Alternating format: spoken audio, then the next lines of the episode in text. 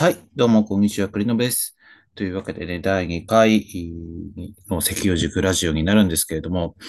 もう石油塾ラジオっていう設定するね、ちょっと忘れかけてしまっているっていう、ちょっとやばい感じなんですけれども、えっ、ー、と、前回ね、まあ、ノープランですと。えー、そんな話をしてたんですけれども、えっ、ー、と、決めました。え最初はですね、あのソーシャルワークの基盤と専門職という科目をですね、やりたいなと思っています。で、これは、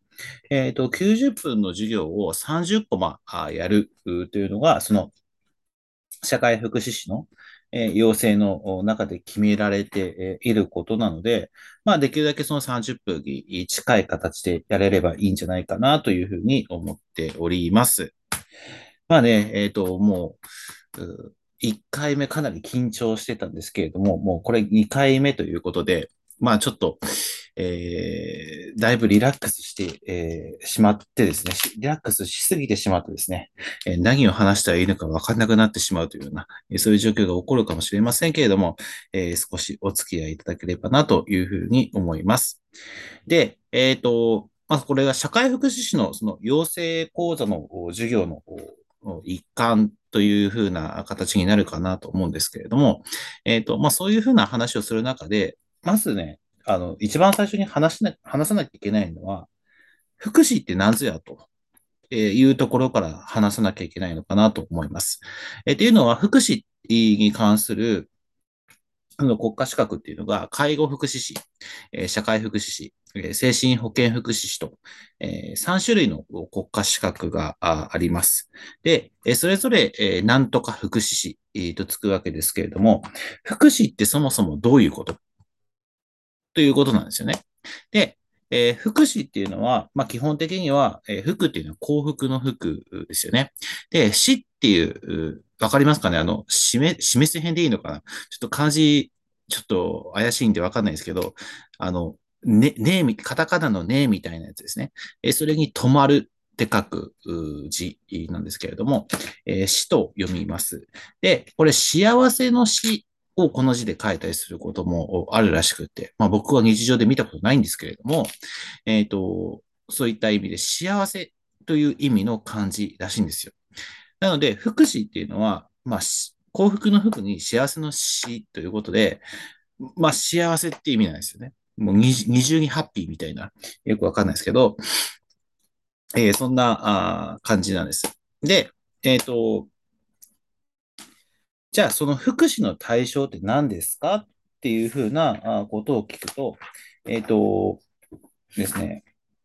まあ多分多くの人が、まあ、生活に困っている人とか、えー、っていうイメージがあるんじゃないのかなと思うんです。ただ、まあ考えてみると、私たちって、えー、生きて生活を営んでいく中で様々な生活問題を抱える可能性がありますよね。えー、例えば、まあ、子供ができる、あるいは自分が子供だった時に何がしかの重い病気にかかってしまうとか、えー、そうじゃなくて、その家庭の環境の中で、えー、お母さんが亡くなってしまう、あるいはお父さんが亡くなってしまう、亡くなってしまうだけではなくて、例えば離婚であったりとか、いろんな環境の中で、えっ、ー、と、一人親で育てなきゃいけなくなってしまうだとか、えっ、と、そういったこともあるかなと思うんです。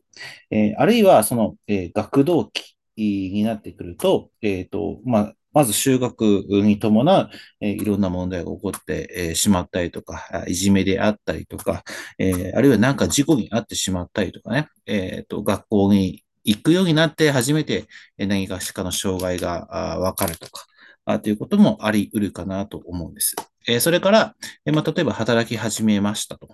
えってなった時には、え例えば失業してしまうと。まあね、失業したく、失業したくないっていう人が多分多いと思うんですよ。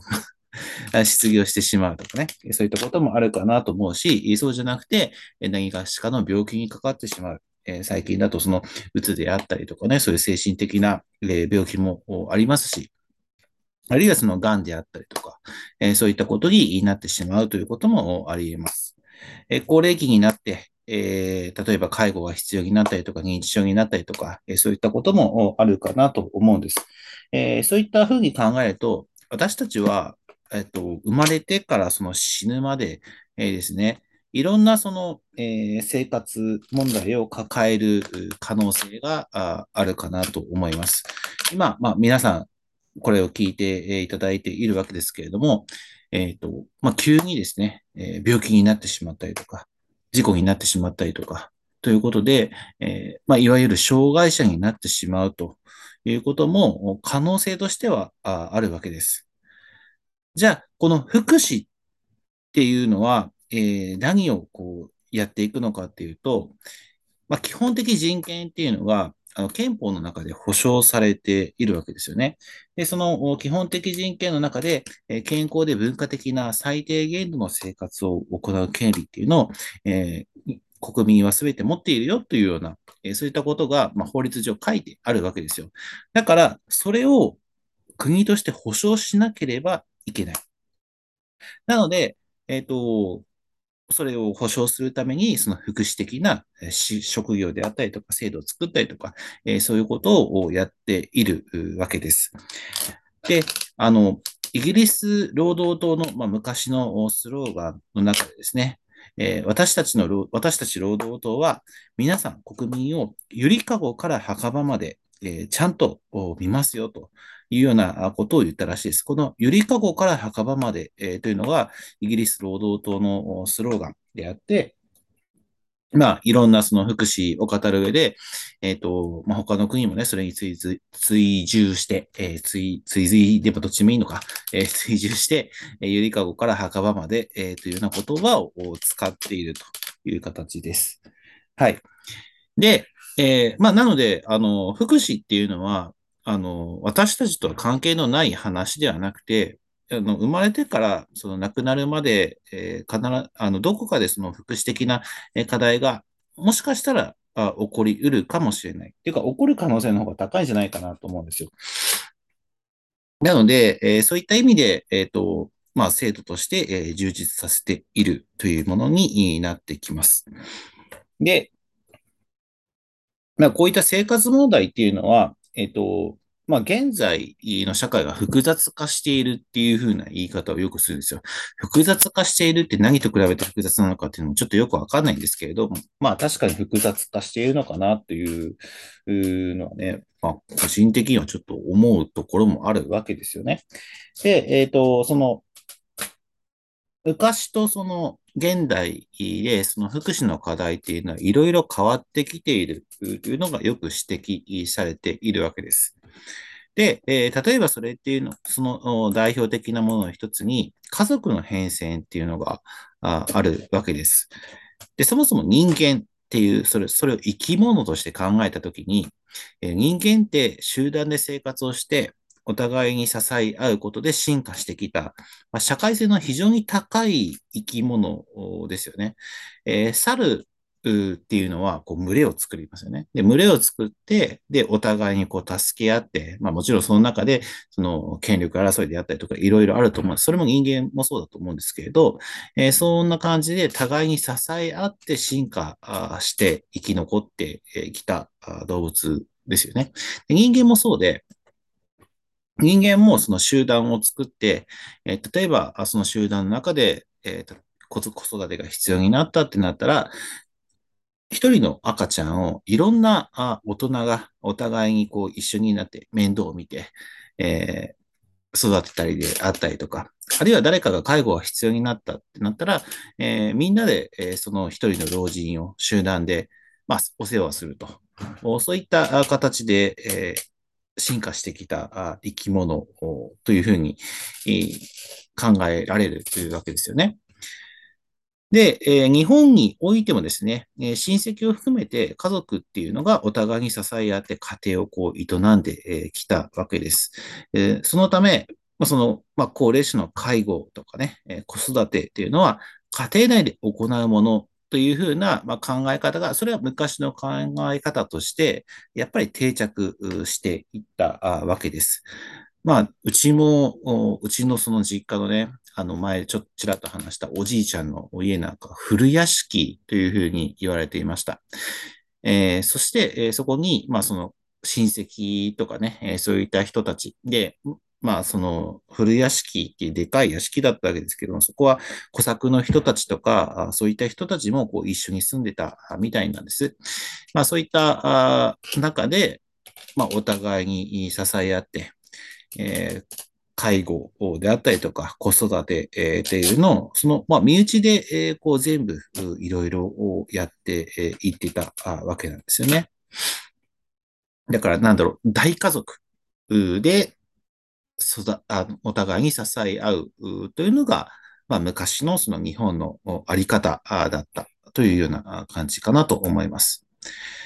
で、そんな形だったのが、え、ー、と、まあ、例えばバブルとか、あそういったことなんでしょう。えー、若い人たちっていうのが、まあ、どんどんどんどん都心部に移動して、生活するようになりました。で、各地で核家族化というのが進みます。核家族っていうのは、まあ、要するに両親と子供の世帯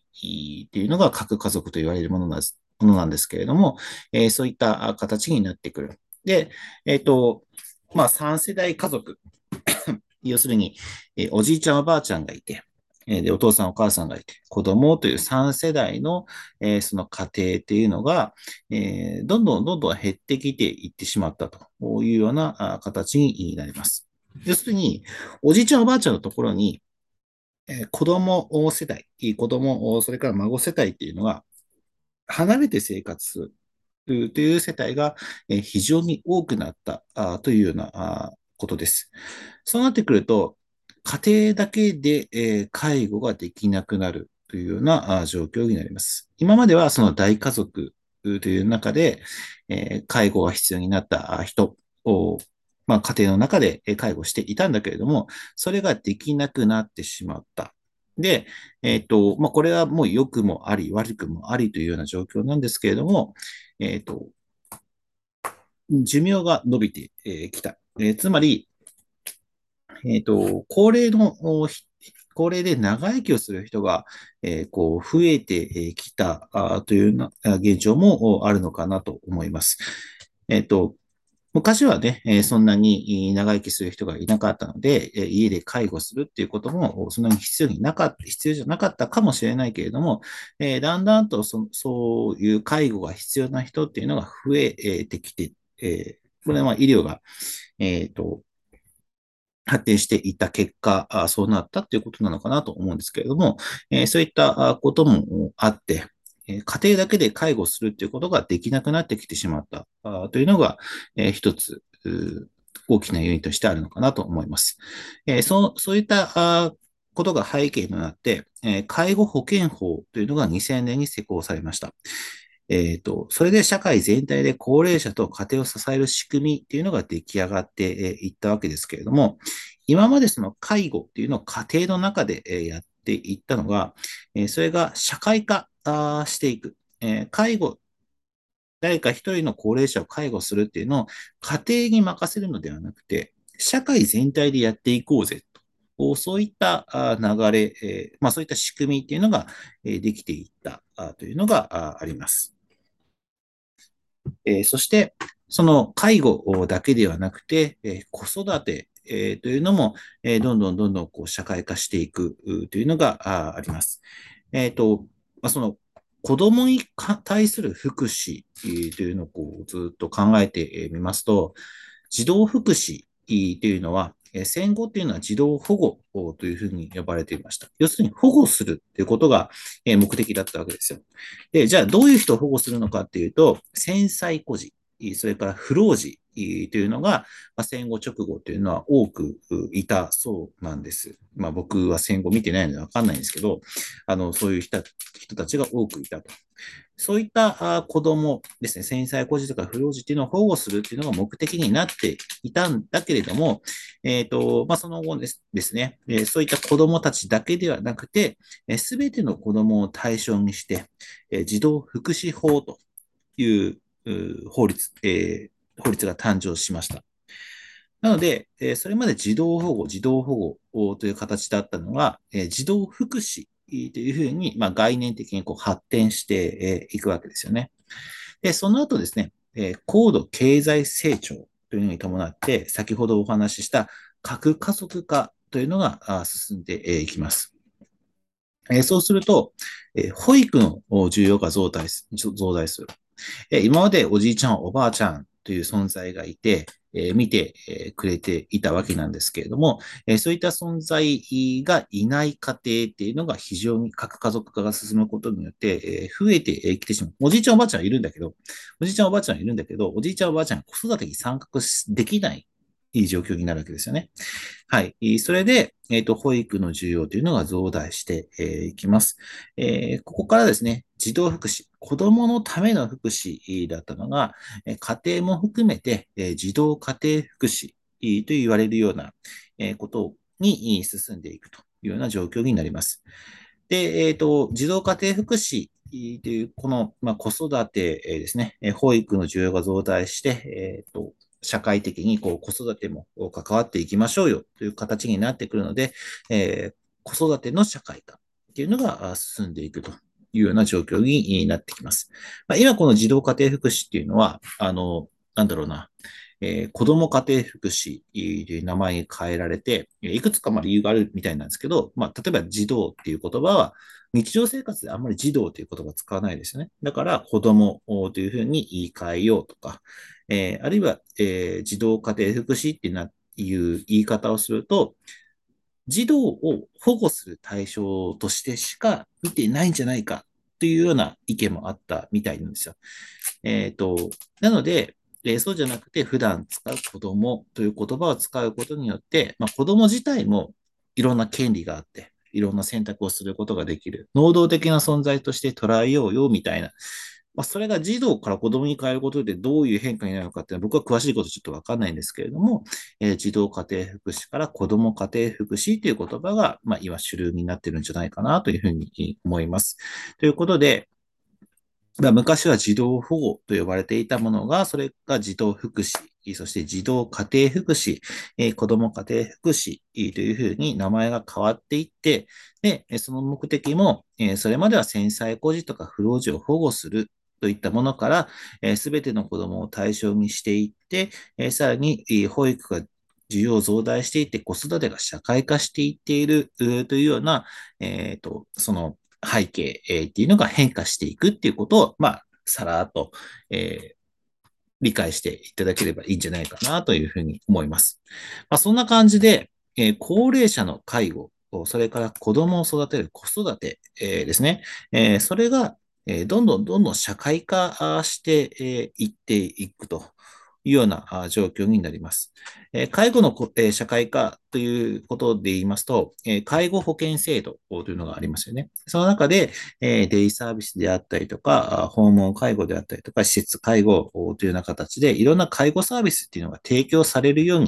になりました。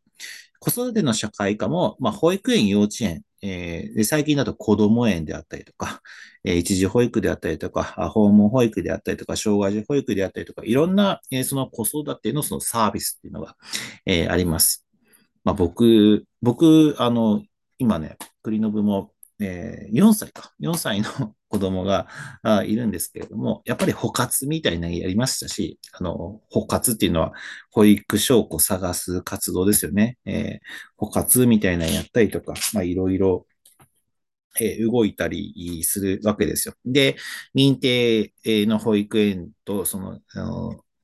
認定されていないところっていうので、ここ手続きが違ったりとか、えー、やっぱりいろんな制度のことで、こう、これはちょっと、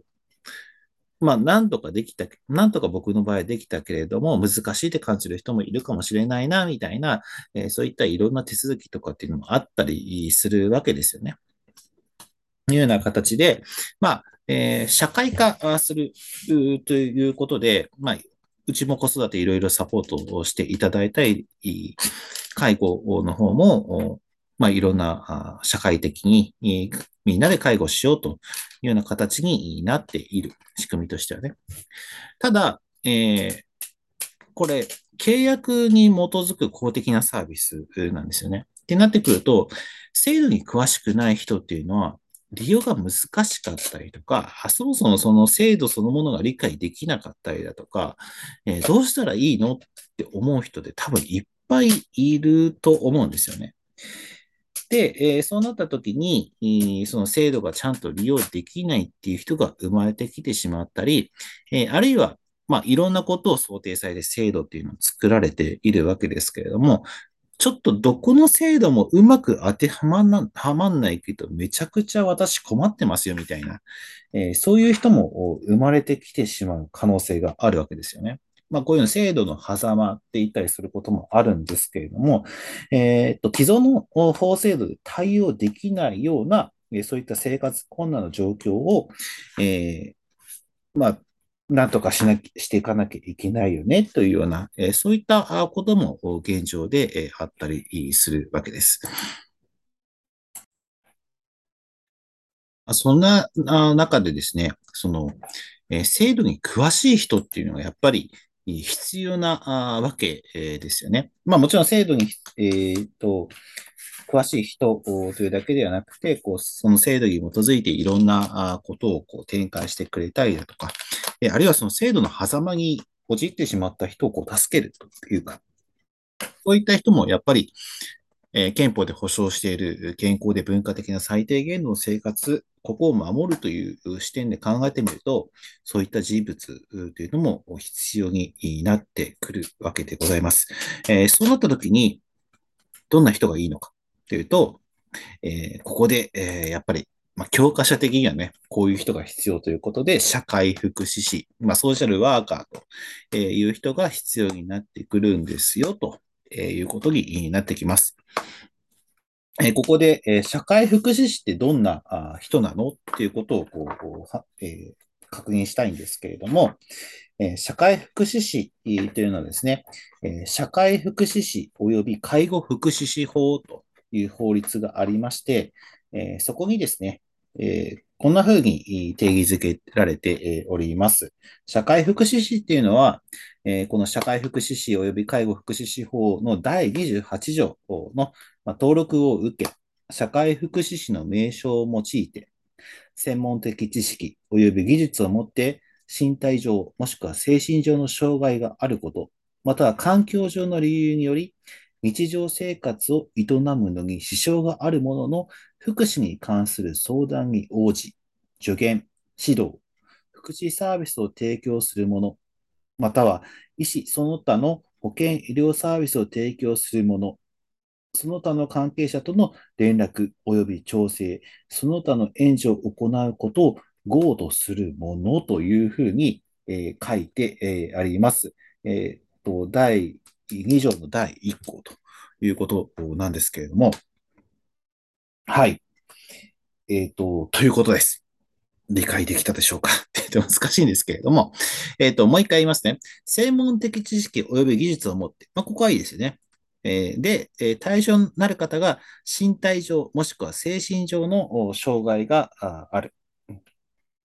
ということですね。えー、または、小えー、環境上の理由により日常生活を営むのに支援えー、営むのに支障があるものの福祉に関する相談に応じる。えー、要するに、障害がある方であったりとか、環境上の理由による、まあ、例えば失業してしまったとか、え、ー、と、まあ、お金がないとか、えっ、と、一人親家庭であるとか、まあ、いろんなことがあると思うんですよ。で、えそういったことによって、日常生活を営むのに支障がある人、えそういった人の福祉に関する相談に応じて、助言、指導、福祉サービスを提供するということですね。なので、えそういった人たちの相談に応じて、まあ、例えばこういったサービスがありますよとか、こういうふうにしたらいいんじゃないですかという助言とか指導とか、え福祉サービスを提供する。えそして、または医師その他の保健医療サービスを提供する者、その他の、関係者との連絡及び調整、その他の援助を行うということで、え、お医者さんであったりとか、ま、他の保健医療サービス、福祉サービスもそうだと思うんですけど、え、そういった人たちとの関係者との、連絡とか調整とか、え、っていうことをこうしたりする人というのが社会福祉士ですよというようなことが、まあ、法律には書いて、えあります。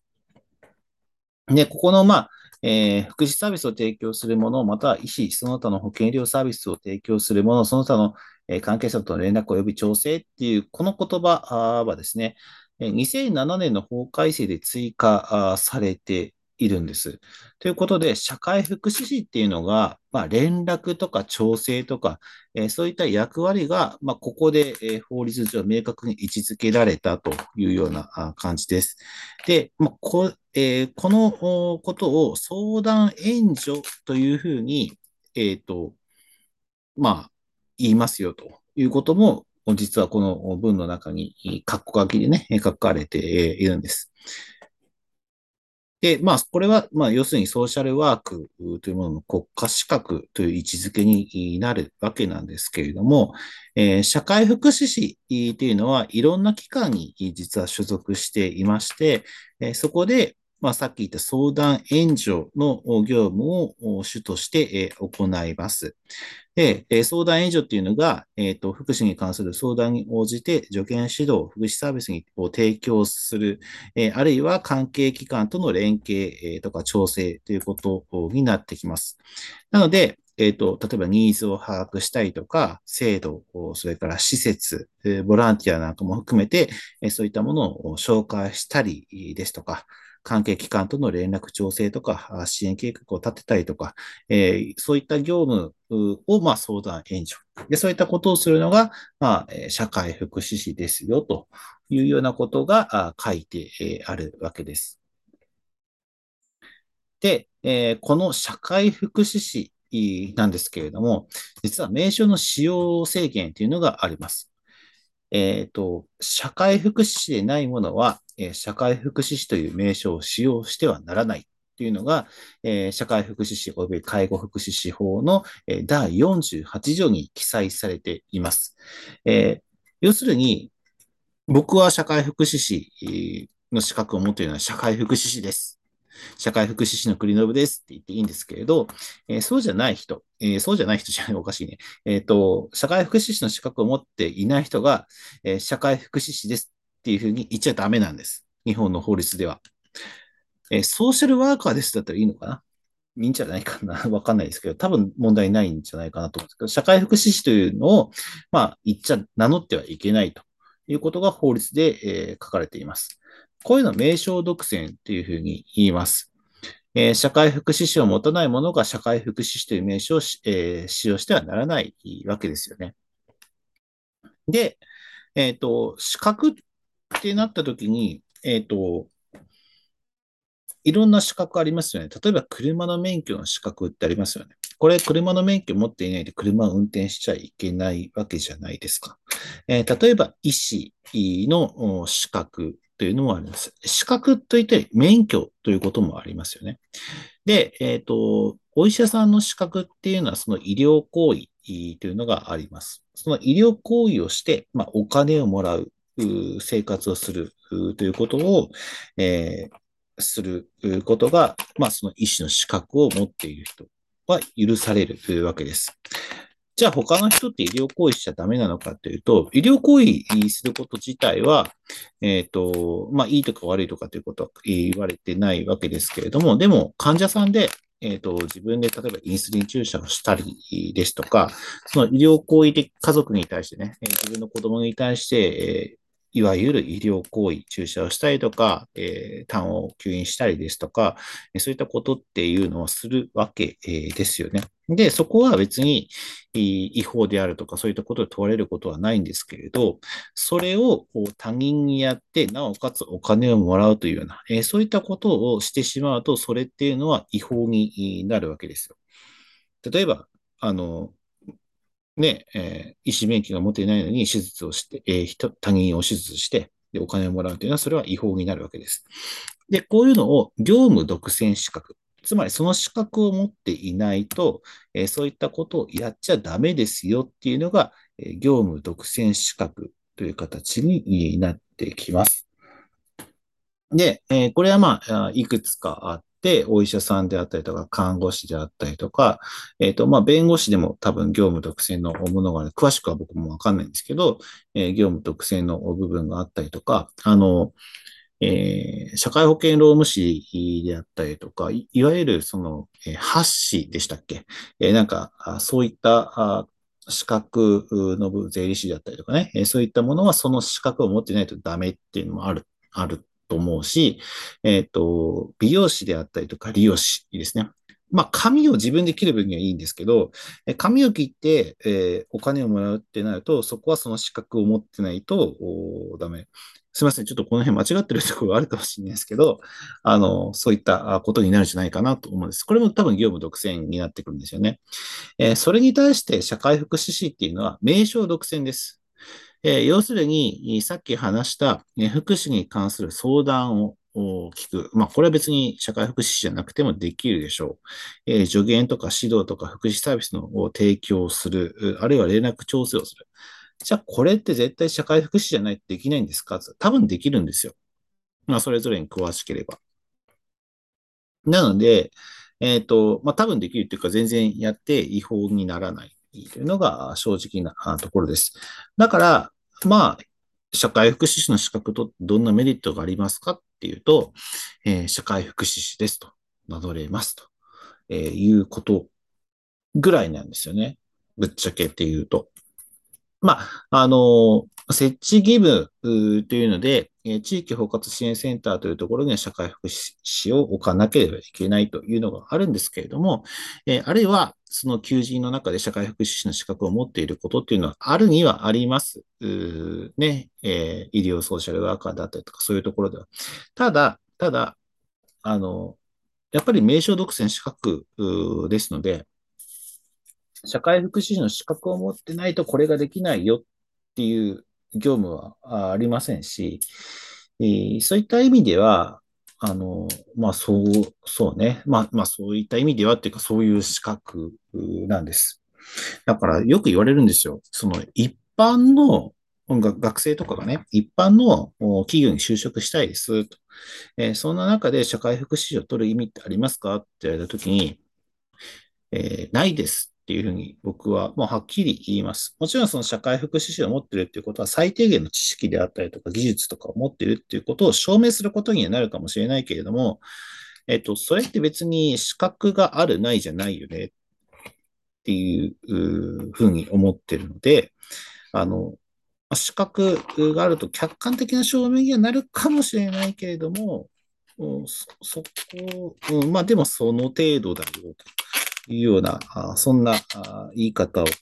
僕はしますよね。はい。はい。というので、えっ、ー、と、まあ、社会福祉士っていうのはそういう仕事ですよというような感じです。はい。えっ、ー、と、一応これ90分なんですけど、多分今これ30分ぐらいですよね。で、1回を3分割にしたいなっていうふうに思ってます。だって、えっ、ー、と、